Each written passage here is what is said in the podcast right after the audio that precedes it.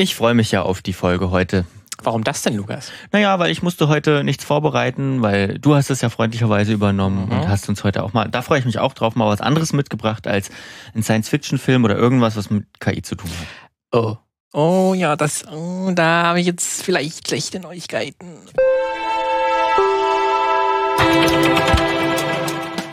Kleiner Scherz am Anfang.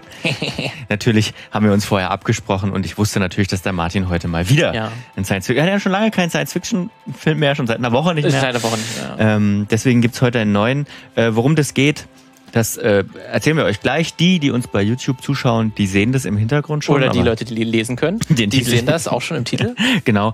Ähm, dann sagen wir es doch gleich. The Creator. Äh, quasi Martin hat ihn frisch aus dem Kino mitgenommen. Ja. Also der Martin hat ihn aus dem Kino rausgezogen das, und das ins Filmmagazin ist noch schön warm. Äh, brühwarm kann man fast sagen, damit, damit ich es euch noch präsentieren kann. Ja. Äh, ja, diejenigen, die, ähm, die per Podcast hören, wir sagen das nur öfter mal, weil das jetzt sozusagen neu ist, dass wir, äh, dass wir bei YouTube aufnehmen. Aber wenn ihr normal über euren Podcatcher hört, das ist natürlich auch komplett fein. Ich glaube, ich, also ich höre auch die Podcasts, die ich höre, ne, schaue ich nicht bei YouTube an. Ähm, aber es gibt Leute, die machen das. Ähm, kann ich verstehen. Kann Manchmal ich, ist man, ist man noch ein bisschen zugewinnen. Man ist, halt, man ist auch eh vielleicht auf YouTube gerade im gleichen Tab. Warum soll, warum soll ich jetzt zum anderen Programm wechseln? Das stimmt das schon, das stimmt schon. Ähm, deswegen äh, herzlich willkommen, egal wie ihr das Filmmagazin hört und seht, wir sind äh, Martin und Lukas, also du bist Martin, ich bin Lukas. Sicher? ja, noch. Noch, ähm, noch ist das so. Und ähm, wir sind das Filmmagazin, wir sprechen über Filme, hm. aber nicht äh, unbedingt über die neuesten Neustarts, wobei heute stimmt das nicht so ganz, weil Martin hat einen neuesten Neustart mitgebracht. Normalerweise sprechen wir eher so, und das schließt sich ja nicht aus, über das, was hinter den Filmen passiert. Also wir sprechen über alles, was mit Gesellschaft zu tun hat, kann man, glaube ich, mal sagen.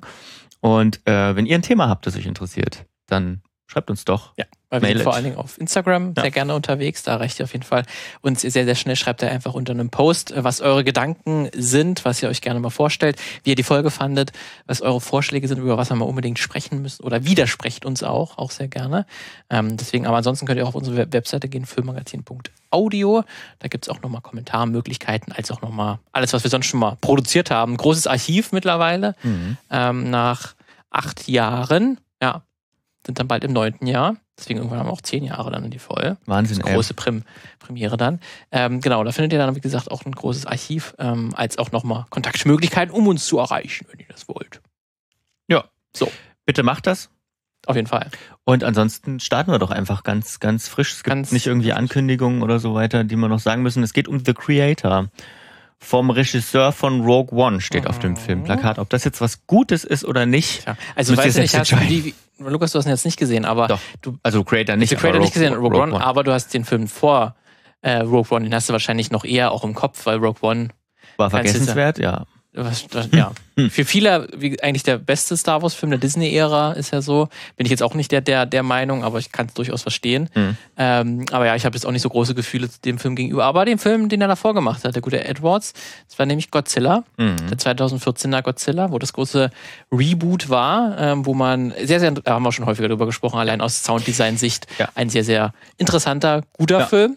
Ähm, insgesamt kann man, glaube ich, sagen, auch visuell ein paar sehr, sehr schöne Ideen, ja. ähm, um das Monster und Godzilla das Monster auch mal anders zu inszenieren. Und auch da haben wir ja schon eine Folge mal drüber gemacht, über Godzilla. Ähm, ja. Guckt mal rein, was Martin gesagt hat, wo ihr unsere alten Folgen findet in unserem Archiv. Ähm, die hat, glaube ich, auch ähm, noch Gültigkeit. Absolut, ja. würde ich sagen. Hat sich ja bis jetzt, also Ne, bis jetzt nicht, aber es kommt ja bald auch ein neuer japanischer Godzilla. Ach, das, ja, na gut. Ähm, egal, genug Godzilla. Aber ja, äh, genau. Gareth Edwards. Gareth Edwards und ähm, ich erwähne das auch nicht äh, umsonst, den äh, Godzilla-Film, weil das eher Gareth Edwards durchaus für sehr eindrucksvolle Bilder auch steht. Das hat er auch bereits in seinem allerersten Spielfilm auch schon unter Beweis gestellt, der mich auch passt zu Godzilla, nämlich Monsters.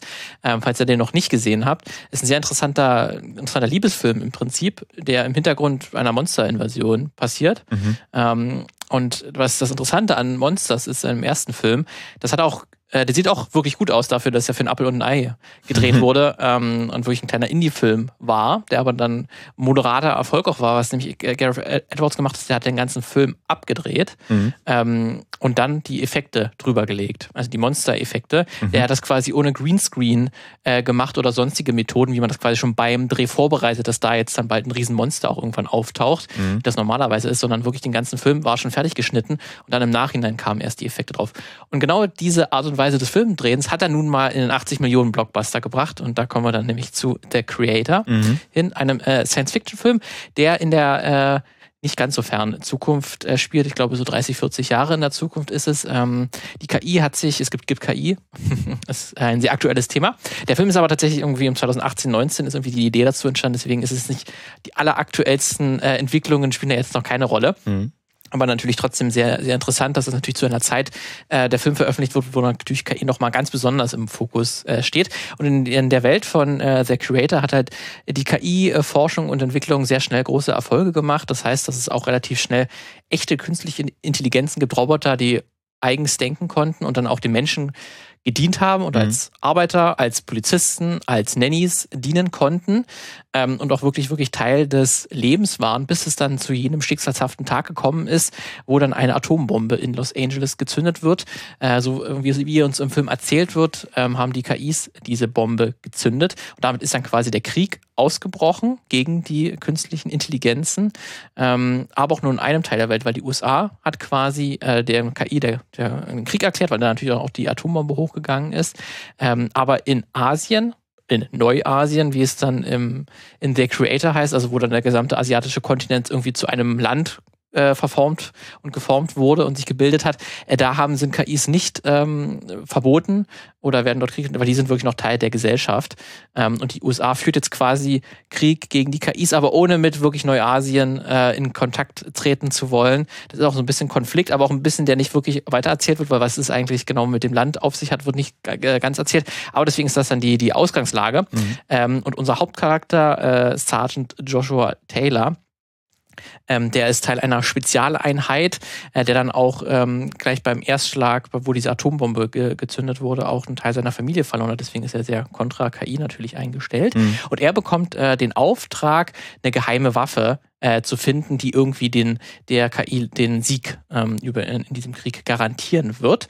Ähm, und äh, ja, Joshua macht sich dann auf den Weg uh, am Anfang des Films, um diese Waffe zu finden. Und er entdeckt relativ schnell, dass es sich dabei wohl um ein Kind handelt. Äh, ein Kind, das aber kein menschliches Kind ist, sondern ein KI-Kind. Das ist schon mal einmal was Neues, weil die KIs konnten vorher keine wirklichen Kinder äh, erzeugen. Deswegen ist die eine Frage, wie ist, wie ist, wie ist dieses Wesen überhaupt entstanden?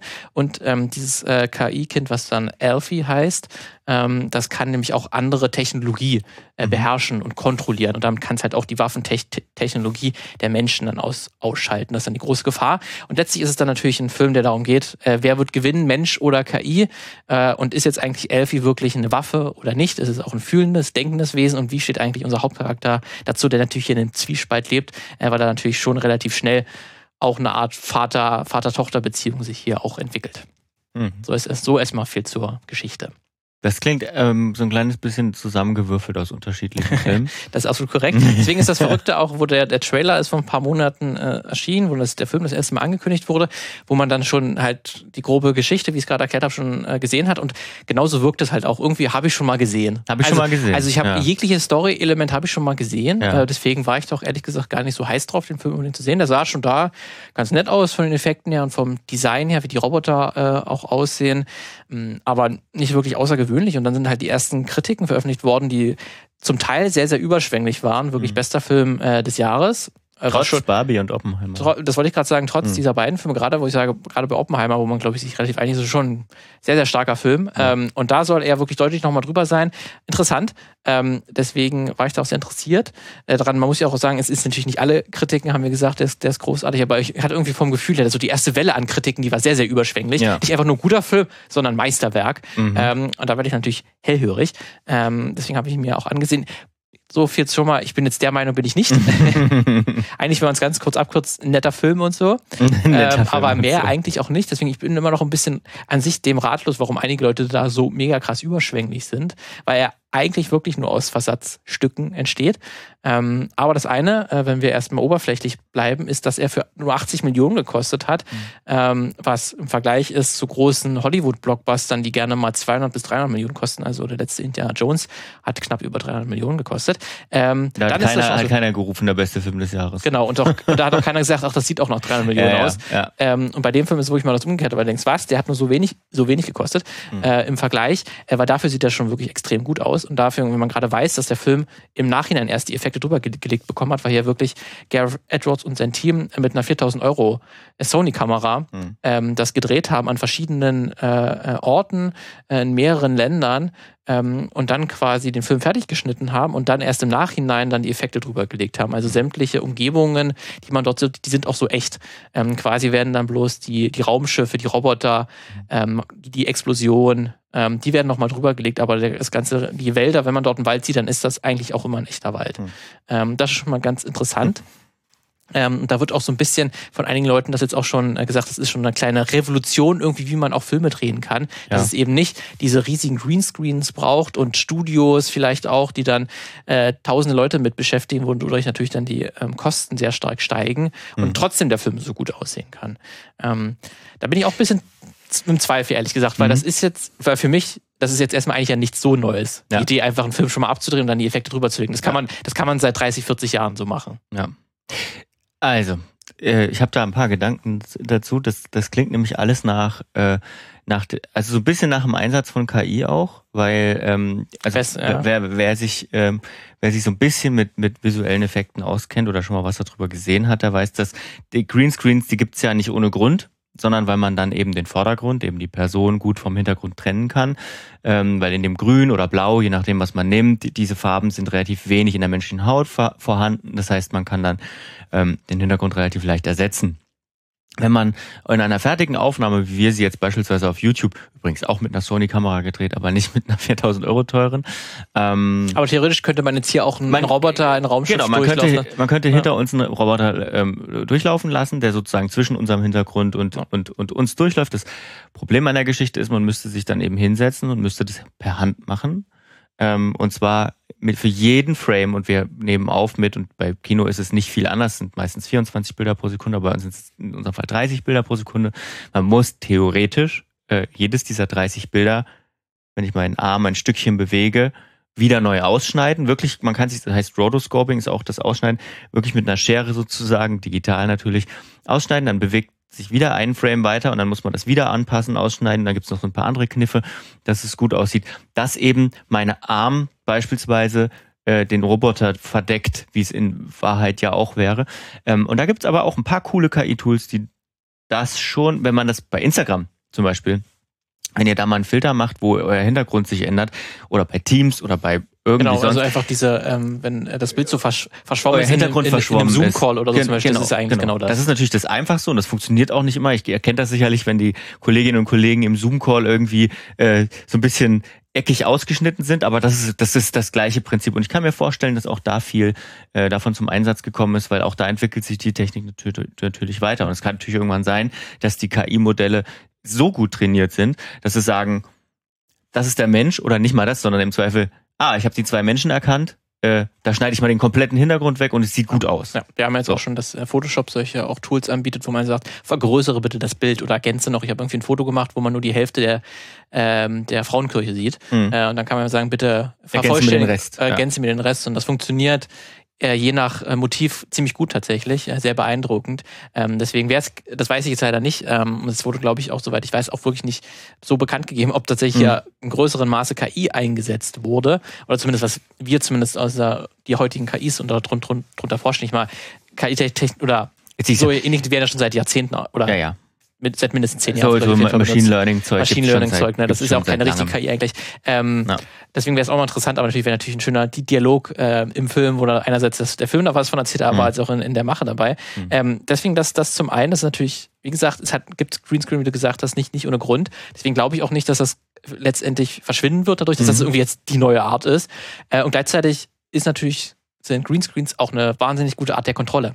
Ja. Und da waren sich guten Art von, gerade von Produzenten und Produktionsstudios zu sagen, nämlich, hey, wir haben das nochmal besprochen, wir haben nochmal einen Fokusgruppentest gemacht Mhm. und äh, es wäre irgendwie ganz gut, wenn der Hintergrund jetzt blau wäre statt Mhm. grün. Ähm, oder statt jetzt ein Roboter ein Drache durchfliegt. Das, Mhm. äh, ein Drache ist nochmal 5% besser Ja. angekommen beim, im Fokusgruppentest. Ähm, wir müssen das nochmal alles neu machen. Ich lege so wenig wie möglich schon beim Drehen fest. Genau, richtig, weil Ja. du bist natürlich gelockt. Ja. Äh, wenn du das so wie Gareth Edwards mit The Creator gemacht hast, da brauchst du natürlich auch ein großes Vertrauen, Vertrauensvorschuss, mehrere Millionen in so einen Dreh äh, zu stecken. Ähm, und Und dann man muss ja im dümmsten Fall auch nachdrehen, wenn es nicht geklappt hat. Ja. Und das Und ist das teuer. ist teuer, ist es teuer. Deswegen ist es ja eigentlich dann natürlich aus Studiosicht ganz geil, dass man das alles am Computer machen kann. Da sind trotzdem Menschen davon betroffen, wie Mhm. äh, wir schmerzlich bei vielen Produktionen das mitbekommen. Mhm. Da sieht man es nämlich dann nämlich auch, dass hier äh, Leute unter schlimmsten Bedingungen äh, dann auch mal im Nachhinein, wenn irgendwie Disney entscheidet, äh, dass halt eben der Marvel-Film noch mal so und so aussehen muss und dass das so und so in, in der ähm, in dem in der Umgebung stattfindet. Das Mhm. muss natürlich nicht perfekt aussehen, aber das hat natürlich eine große große Vorteile eben auch. Deswegen glaube ich halt nicht, dass der Film wirklich auch eine, eine Revolution sein wird, gerade im Blockbuster-Bereich auf jeden Fall nicht. Im Indie-Bereich kann es natürlich, aber selbst da ähm, hast du natürlich dann die, die Nachteile, dass du einmal gelockt bist. Und wie gesagt, Ja. und man kann es eigentlich schon seit Jahrzehnten auch so schon drehen. Deswegen bin ich da ein bisschen vorsichtig äh, zu sagen. Man ist natürlich schön, dass man trotzdem jetzt so einen gut aussehenden Film hat, Mhm. ähm, der trotzdem zeigt, es geht auch so, es geht auch ohne Greenscreen. Äh, und gerade für Filme, ich sag mal, das bietet sich natürlich auch vom Thema an, ähm, wo man sagt, da spielt man doch halbwegs in der realen Welt Mhm. ähm, und hat natürlich nur Ergänzungen dadurch. Wenn du natürlich jetzt einen Film machen willst, der im menschlichen Körper spielt, Mhm. der in, in der Atom, atomaren Ebene spielt, der in einem schwarzen Loch spielt, Mhm. da kannst du natürlich nicht vorher das irgendwie abdrehen Ja, ja. und dann die Defekte drüber legen, ne? Auch nochmal was anderes. Ähm, deswegen bin ich da auch ein bi- bisschen vorsichtig. Trotzdem, ähm, was das Design, die Effekte angeht, wirklich ein toller, toller Film, ähm, der, der äh, viele coole Ideen hat, äh, wie man es darstellen kann. Man hat ja auch gerade, ähm, sieht man an, äh, im, im Poster, die USA hat nämlich im Film so eine Waffe gebaut, nachdem die KI angegriffen hat.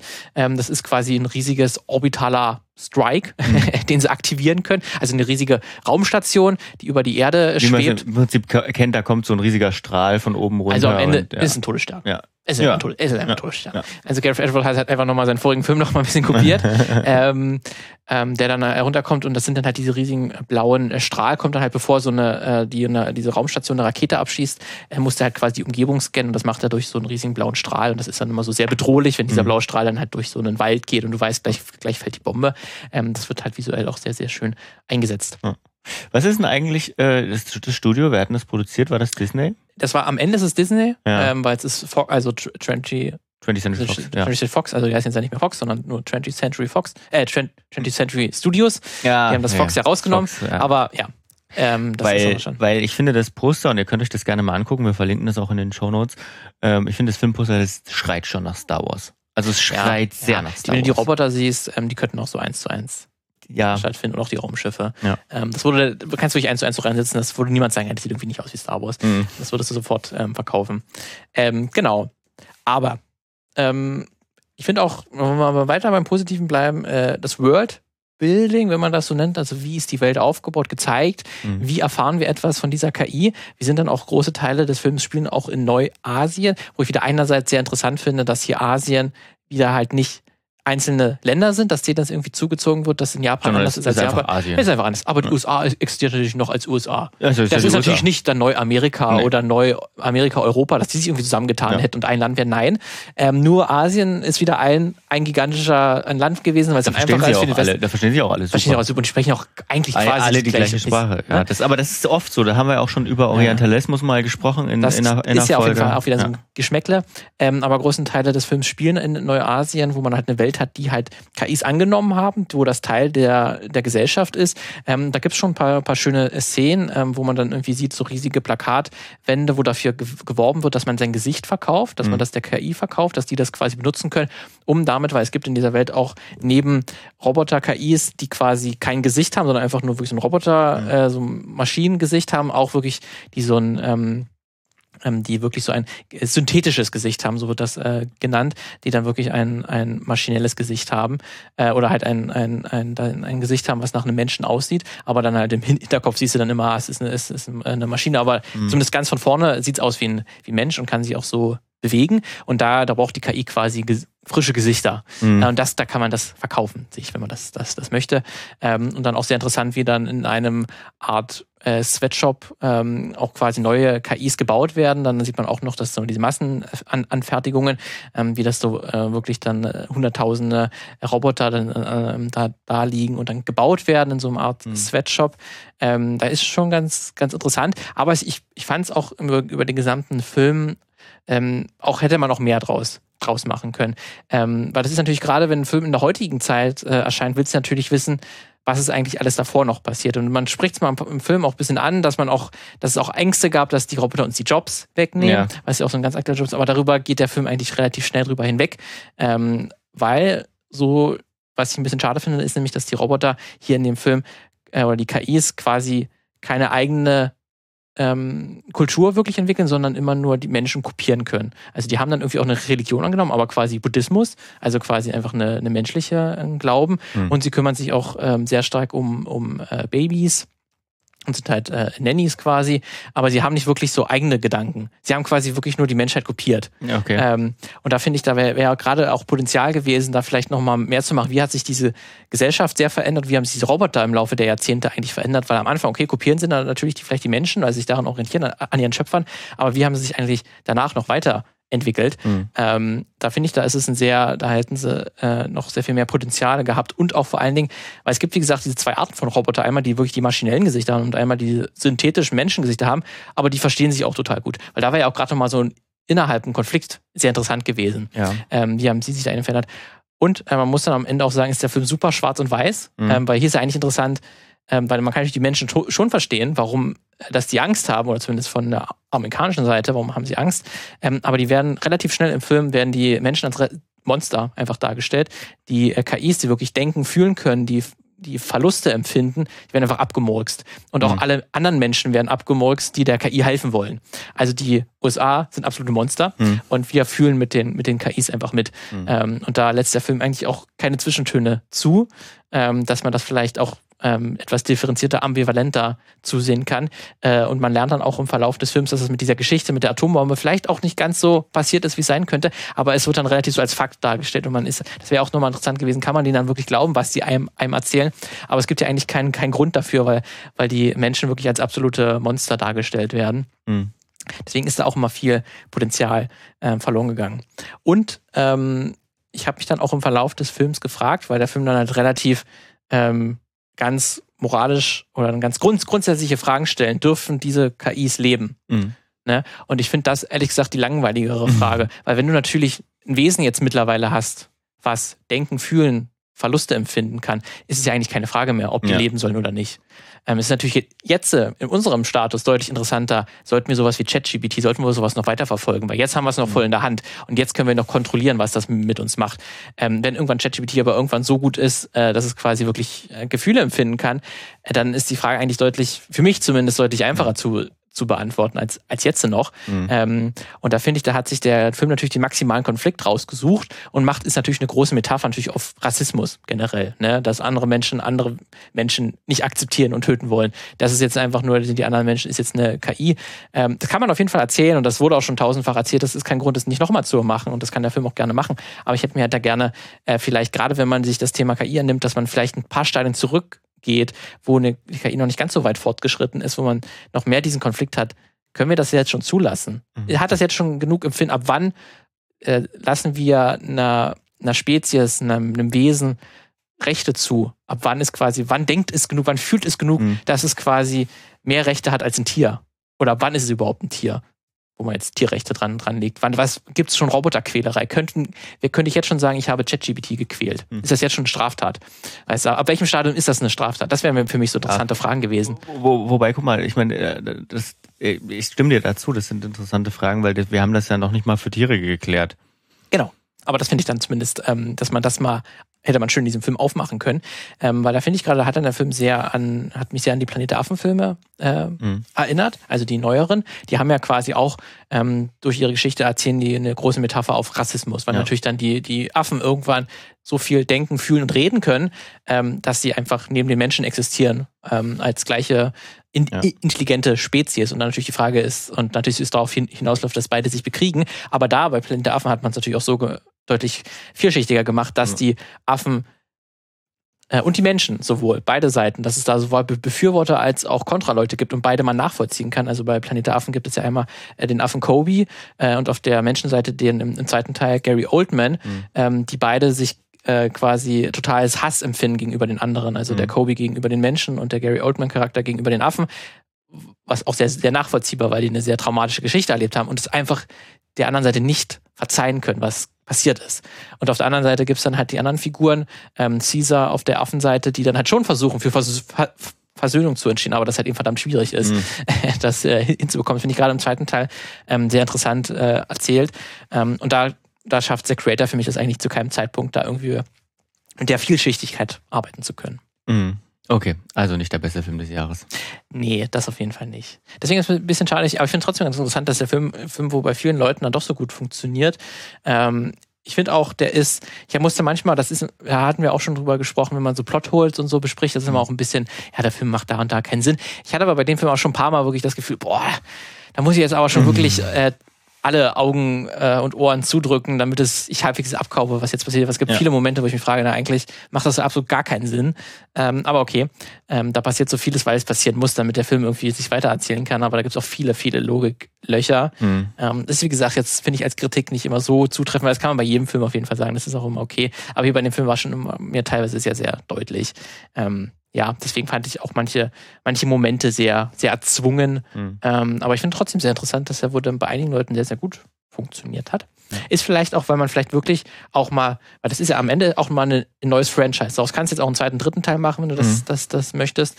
Und das ist relativ selten, dass mit so viel Geld, mit so viel technischem Können mal ein neues Franchise mal eröffnet wird und man hier zumindest ein bisschen was Neues sieht. Mhm. Ja, äh, da ja. vielleicht auch so eine Sehnsucht, könnte ich mir vorstellen. vielleicht auch eine Sehnsucht von dir, dass, äh, dass es mal was Neues geben muss. Vielleicht auch das, ja. ähm, ja, ich glaube aber auch, ich, ich, ich weiß nicht, du bist natürlich trotzdem immer gezwungen, in bestimmte ich meine, es ist trotzdem ein Big-Budget-Film. Ne? Es ist ja, zwar nicht, ne, der hat trotzdem, der hat keine 250 Millionen gekostet, aber 80 Millionen. Plus halt Marketing. Also ja. über 100 Millionen hat auf jeden Fall ja. gekostet. Und, und, und da hast du dann, glaube ich, so viele Interessen und Zwänge, da was neu zu erfinden. Und wenn wir mal ganz ehrlich sind, Christopher Nolan kriegt ja auch viel Geld für seine Filme. Aber der, der darf ja, in, also, wie soll ich das jetzt formulieren?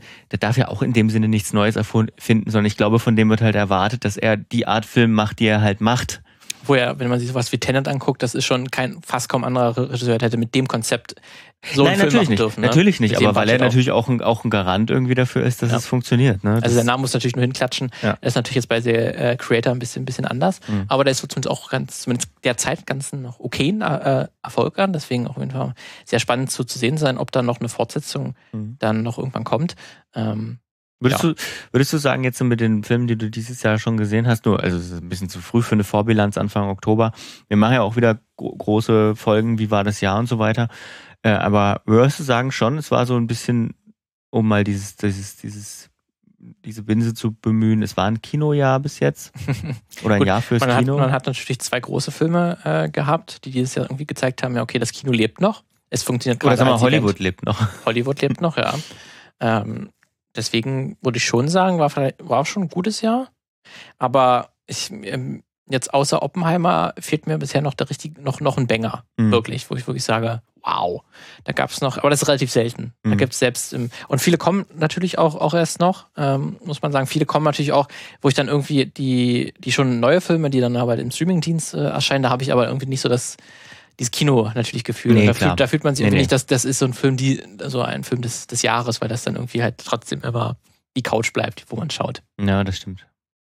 Deswegen, also ist es, ist es denn für, für dich äh, bisher ein gutes Kinojahr? Kannst du das schon ich, abschätzen? Was weiß ich nicht. Ich habe ehrlich gesagt zu wenig Filme dazu im Kino gesehen, um das ähm, abschätzen zu, also um das verlässlich, man kann sowieso nicht alle gucken. Man müsste ja wirklich, um sagen zu können, ich habe jetzt hier mal eine Studie gemacht oder so, daher, ich habe alle Kinofilme geguckt. Also für mich war es ehrlich gesagt kein Kinojahr. Ähm, ich habe Oppenheimer im Kino geguckt. Äh, das war der Film, wo, also da haben wir haben ausführlich drüber gesprochen, auch wie wir den geguckt haben mit IMAX und so. Und das hat sich schon richtig gelohnt. Das war wirklich ein Kinofilm. Ähm, allerdings war es das auch schon. Und ich finde auch immer den Gedanken dahinter, dass, dass, man, dass gesagt wird, ja, du musst das bestmögliche Kino, das es überhaupt gibt, äh, suchen und bezahlen können, damit du den Film in der Qualität äh, gucken kannst, wie er, äh, wie, wie er gedacht war. Das finde ich halt auch ein bisschen ausschließend. Ähm, eigentlich sollte ein Film so viel wie möglich, so gut wie möglich auf allen Ausspielplattformen funktionieren. Auch und auf meinem iPod Touch. Ja, gut, das vielleicht nicht unbedingt, aber bei Barbie zum Beispiel, das war so ein Film, wo ich gedacht habe, ja, das war nett mal im Kino, weil die ganzen Leute in ihren Kostümen und so unterwegs waren, das war schon schön. Aber der funktioniert easy auf der Couch. Also der funktioniert genauso gut auf der ja, Couch, würde ich sagen. Aber ich habe zumindest mir gerade noch mal äh, ein bisschen mein Tagebuch, ja. Also auf Letterbox nachgeschaut. Ja. Gesehen habe, ich habe zumindest, ähm, also Banshees of in Inishirin, ja. äh, der kam ja bei uns erst Anfang des, des, des äh, Jahres, deswegen wollte ich schon noch mit dazu ziehen. Mhm. War, das war auch eine schöne Kinoerfahrung. Ähm, John Rick 4, ähm, war auch das war wirklich ein auch sehr schönes Kinoerlebnis, der auch sehr davon profitiert, wenn man ihn im, im Kino schaut oder mit einer sehr guten Soundanlage. Deswegen und halt auch der neue äh, Spider-Man äh, Cross Spider-Verse mhm. ähm, ist auch nochmal, weil der natürlich visuell ähm, dich einfach mhm. durchschüttelt wie sonst nichts. Mhm. Ähm, natürlich auch nochmal was, was Schönes. Deswegen, das sind natürlich schon Filme, die sehr fürs Kino angelegt sind und auch mhm. da auch super funktionieren. Ähm, aber es gibt irgendwie, es gibt, glaube ich, immer pro Kino ja eigentlich immer nur so ein, zwei Highlights. So für mich immer meistens, die dann mhm. wirklich hängen bleiben. Gut, aber das ist ja auch, ist auch okay. Es ist ja kein, soll ja kein Plädoyer jetzt dafür sein, dass, ähm, dass äh, eine Million Banger im Jahr rauskommen müssen. das schön. ist ja auch gar nicht möglich, ja. Aber deswegen wird das noch ganz spannend. Ich meine, jetzt ist jetzt zumindest der eine Streik schon mal um. Der Schauspielstreik läuft ja, läuft ja noch. Ähm, Ob es dann am Ende irgendwie doch welche Auswirkungen dann im nächsten Jahr zumindest zu spüren ja. sein werden, weil kurzzeitig hat sie auf jeden Fall äh, einen Produktionsstopp gegeben. Ja. Ähm, da hat jetzt auch hier The Creator, konnte zum Beispiel jetzt auch nicht mit den Schauspielern werben bei der Premiere, mhm. ähm, was jetzt auch eigentlich so jetzt zumindest Standard geworden ist äh, für die Monate. Ähm, deswegen mal schauen, wie das dann sich noch, noch auswirken wird. Damit sind wir ja eigentlich schon fast bei der Kategorie. Was gab es sonst noch? Ähm, ähm, es gibt jetzt zumindest, weil wir waren jetzt kurz bei Christopher Nolan, äh, mhm. jetzt stärkere Gerüchte von Insidern, dass jetzt doch äh, es Gespräche gibt, ob er dann doch doch nicht seinen Bond-Film doch noch machen kann. Boah. Ist ja gerade wohl irgendwie mit dem Studio von Barbara Broccoli, die da. Ich meine, dass, er will, dass er will, ist ja klar. Ist relativ klar. Ähm, es gibt aber irgendwie gerüchteweise möchte Nolan gerne dann sehr nah an den Büchern ran, an die Originalbücher von Ian Fleming. Mhm. Und das heißt auch, es sollte dann halt in den 40er, 50er, 60er Jahren spielen. Das ist ja eigentlich antizyklisch für einen Bond-Film. Eigentlich schon. Aber es wäre vielleicht natürlich auch nochmal, wenn man natürlich mit dem neuen Bond mhm. dann nochmal sehr stark in die Vergangenheit geht, ähm, schon nochmal natürlich ein, ein, Weg. Aber ja, wird natürlich erstmal vielleicht komisch, weiß nicht, ob es komisch sein, aber an sich Bond passt ja auch in einem nicht digitalen Zeitalter kann ich mir. Er ist ja auch nicht, digital, klar, aber, nicht digital. Aber immerhin, das gab es halt noch nicht. Also es ist halt Bond war ja immer, ist ja, ja immer Bond, sozusagen mitgewachsen. Bond, ja, aber natürlich Bond ist natürlich auch einer der Figuren, die sehr, sehr, sehr wandlungsfähig klar, sind. Aber das macht ähm, ja auch. Und was. du hast ja immer noch, selbst heute noch, ist Sean Connery noch irgendwie ein, ein, ein, ein äh, äh, eine Figur, eine Filmfigur, hm. die auch noch im Gedächtnis irgendwie ist. Und der ist ja eigentlich quasi auch schon sehr, sehr nah dran an den Büchern im nicht digitalen Zeitalter. Deswegen könnte ich mir eigentlich vorstellen, wenn du nochmal zehn Jahre davor spielst, mhm. quasi in dem, nicht in den 60er, sondern 50er oder noch 40er Jahren. Deswegen kann ich mir das an sich eigentlich schon vorstellen. Mhm. Aber ja, ist natürlich schon nochmal auch natürlich ein kleiner Gamble, mhm. kleines Glücksspiel. Ja. Das funktioniert. Stimmt. Eine traurige Nachricht gab es noch. Ähm, Thomas Dannenberg ist gestorben diese Woche. Ähm, ist ähm, vielen bekannt sicherlich äh, als als, als der Terminator Synchronsprecher, genau. Von Arnold Schwarzenegger. Von Arnold Schwarzenegger, von Sylvester Stallone, unter anderem von John Travolta, Terence Hill. Also schon, man kennt ihn, wenn man ihn hört. Ja, er hat aber weiß, schon erst in den letzten, ich glaube schon fünf, sechs, sieben, acht Jahre hat er schon nicht mehr gesprochen. Genau. ist auch schon in Rente äh, gegangen. Und die, die Filme, die in den letzten Jahren da rauskamen, die, ähm, die, die waren dann sozusagen von jemand anderem. Man hat es gemerkt, vor allem bei, glaube ich, bei bei irgendwelchen Filmen hat man das dann. Äh, also Terminator kam ja noch in ja, Arnold dann eine neue Stimme. Genau, und bei, ich glaube, beim neuen, beim letzten Rambo jetzt auch, ähm, das hat auch gepasst, ne? Das hat auch sehr, jemand sehr Bekanntes übernommen. Ich habe jetzt leider den Namen nicht, aber ja, man kennt ihn auf jeden Fall. Ja, gut, das war noch eine Meldung. Ansonsten. Noch glaub irgendwas? Ich, ja, glaube ich, sonst nichts gefunden. Gut. Na, dann hören wir uns einfach nächste Woche wieder. Würde ich auch sagen. Und ähm, heute mal ein bisschen knackiger. Eine halbe. Stunde. Finde ich auch mal gut. Ist doch gut. Ich mache jetzt hier das Licht aus. Wieder. Und ihr seid doch bestimmt auch schon gleich, gleich fertig mit dem Joggen oder mit dem Kochen, wenn ja. ihr auch immer uns auch, auch hört, seht. Können uns ja auch mal schreiben, wann ihr das, in jetzt welcher hat Lukas, Situation. Jetzt hat Lukas gerade das Licht äh, ausgemacht für die Leute, die jetzt uns nicht zuschauen. Sieht eigentlich auch nicht ganz, ganz schlecht aus, oder? Ja. Ich meine, es ist zu dunkel wahrscheinlich für die Kamera eigentlich. Aber ich finde es, oh, jetzt oh, so wieder angeschaltet. Ja, also ja, ja doch. Eigentlich schon, oder? Sieht nett aus. So ein bisschen cozy. Schaut doch mal bei YouTube rein und schreibt uns doch mal, in welcher Situation ihr das Filmmagazin hört. Ja, vielleicht. aber du machst jetzt dann schon, also den Roboter möchte ich jetzt schon noch mal sehen. Dann jetzt im, oh, also äh, weiß nicht, ob ich die Skills hab. Na dann, kann das so schwer kann das gar nicht sein. macht's gut. Tschüss. Ciao.